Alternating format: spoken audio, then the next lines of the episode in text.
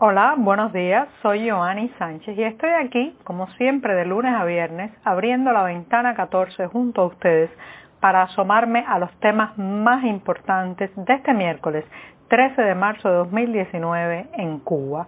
A manera de resumen les comento que como primer tema estaré hablando más ampliamente sobre el maní, también conocido en otros países de Hispanoamérica como cacahuete, el gran sobreviviente del centralismo económico cubano. En un segundo momento, la noticia de que Estados Unidos ha rescatado a 26 balseros cubanos que estaban a punto de zozobrar en los Cayos de Florida.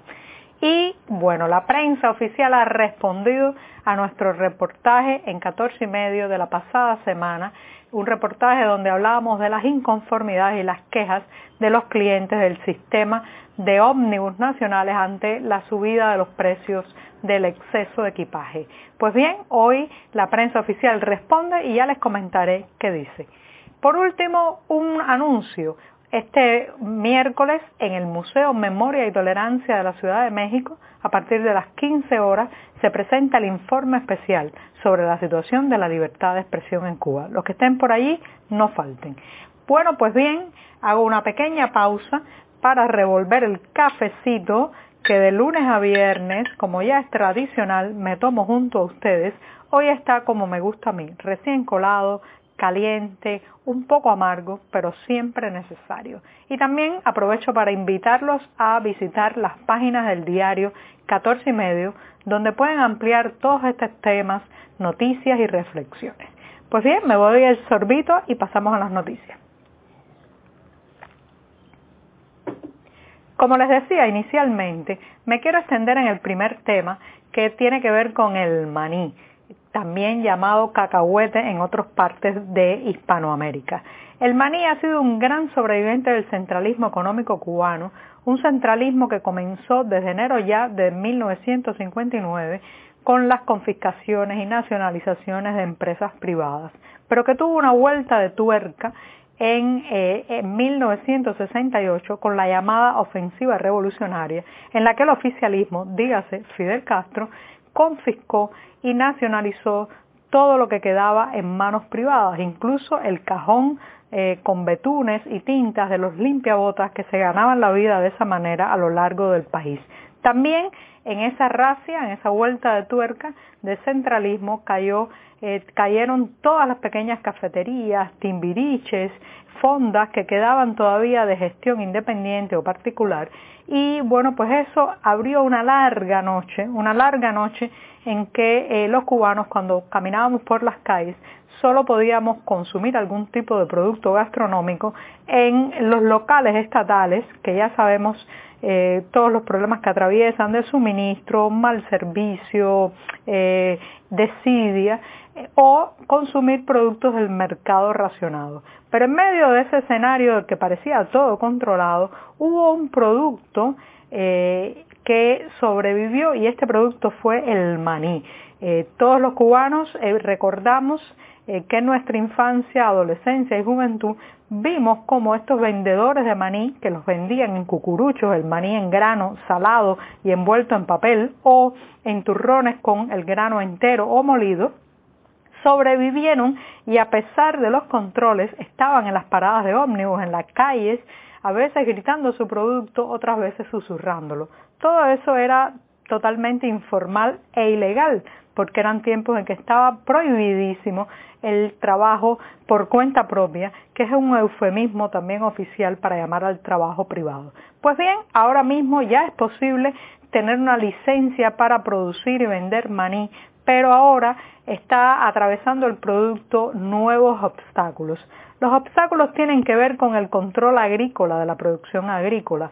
En primer lugar, no en todas partes de Cuba se cosecha buen maní. Por ejemplo, en la llanura Habana Matanzas y en la zona del Prinar del Río sí son zonas de la isla muy maniceras. Eh, pero en otros lugares se da poco el producto o no se da con buena calidad. Eh, pero ¿qué es lo que ha pasado también? Que el Estado sigue controlando los productos que deben eh, sembrar y cosechar cooperativistas y las personas que han recibido tierras en usufructo. Y claro, en la lista de prioridades no está el maní, porque el Estado entiende que este terminará casi siempre en manos privadas y en ganancias privadas. Entonces eh, se ha convertido casi en algo clandestino sembrar maní o sembrar cierta cantidad de maní y eso hace que los vendedores tengan que trasladarse de una provincia a otra tengan que muchas veces pagar altísimos precios por la libra de maní. Ahora mismo, si usted va a un mercado en La Habana, eh, tendrá que pagar por una libra de maní alrededor de unos 20, eh, 24 eh, pesos cubanos. Eso quiere decir alrededor de un dólar, que es el salario promedio de un profesional durante una jornada.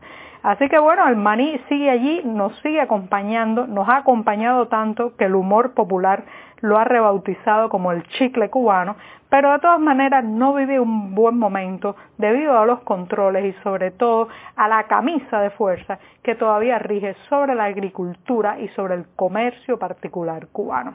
Y con esto, bueno, con esto me despido del primer tema que hoy ha sido un poco más amplio y me voy al segundo que tiene que ver con migración. Estados Unidos ha rescatado 26 cubanos en una balsa que estaba a punto de zozobrar en los Cayos de Florida. Esta es una información que imagino interesa muchísimo a familias dentro de la isla que están preguntándose dónde están sus parientes que zarparon en esta rústica embarcación. Pues bien, 25 eh, de los 26 eh, integrantes de la tripulación han sido ya deportados a Cuba eh, pero uno de ellos ha quedado porque fue remitido a las oficinas de aduana y protección fronteriza de Estados Unidos y puede enfrentar posibles cargos. No se ha explicado por parte de las autoridades estadounidenses qué cargos serán, pero lo eh, más importante es que 25 han sido deportados a la isla. A partir de aquí quiero reflexionar sobre el hecho de este éxodo, este goteo constante de compatriotas que se van de la isla. Tesla Eh, sonaría un poco contradictorio que a pocos días de que se ratificara en el país con más del 78% eh, del padrón electoral, una nueva constitución, la gente siga votando con los pies y escapando de la isla. ¿Por qué pasa eso? Bueno, en parte por, también por la nueva constitución, porque ha enviado una señal de que el sistema está atado y bien atado, que esto da para rato, y eso sumado a eh, el desabastecimiento de productos, la crisis económica que estamos viviendo, la desesperanza, está detonando las salidas. Ahora mismo uno de los puntos eh, de migración, uno de los puntos de salida de la isla está siendo Nicaragua y también en Centroamérica se está acumulando un gran número de cubanos eh, que todo apunta a que pronto podríamos estar en una situación similar a la crisis migratoria de balseros de a pie, porque estos no se van por el mar, sino que se van a través de la tierra, eh, podremos estar en una crisis migratoria muy similar a la que vivimos a finales de 2015 y 2016. Mientras los cubanos no tengan la posibilidad de echar frutos en su país, entonces, entonces se llevarán sus raíces hacia otro lugar. Y con esto, con esto me voy al tercer tema que tiene que ver con información.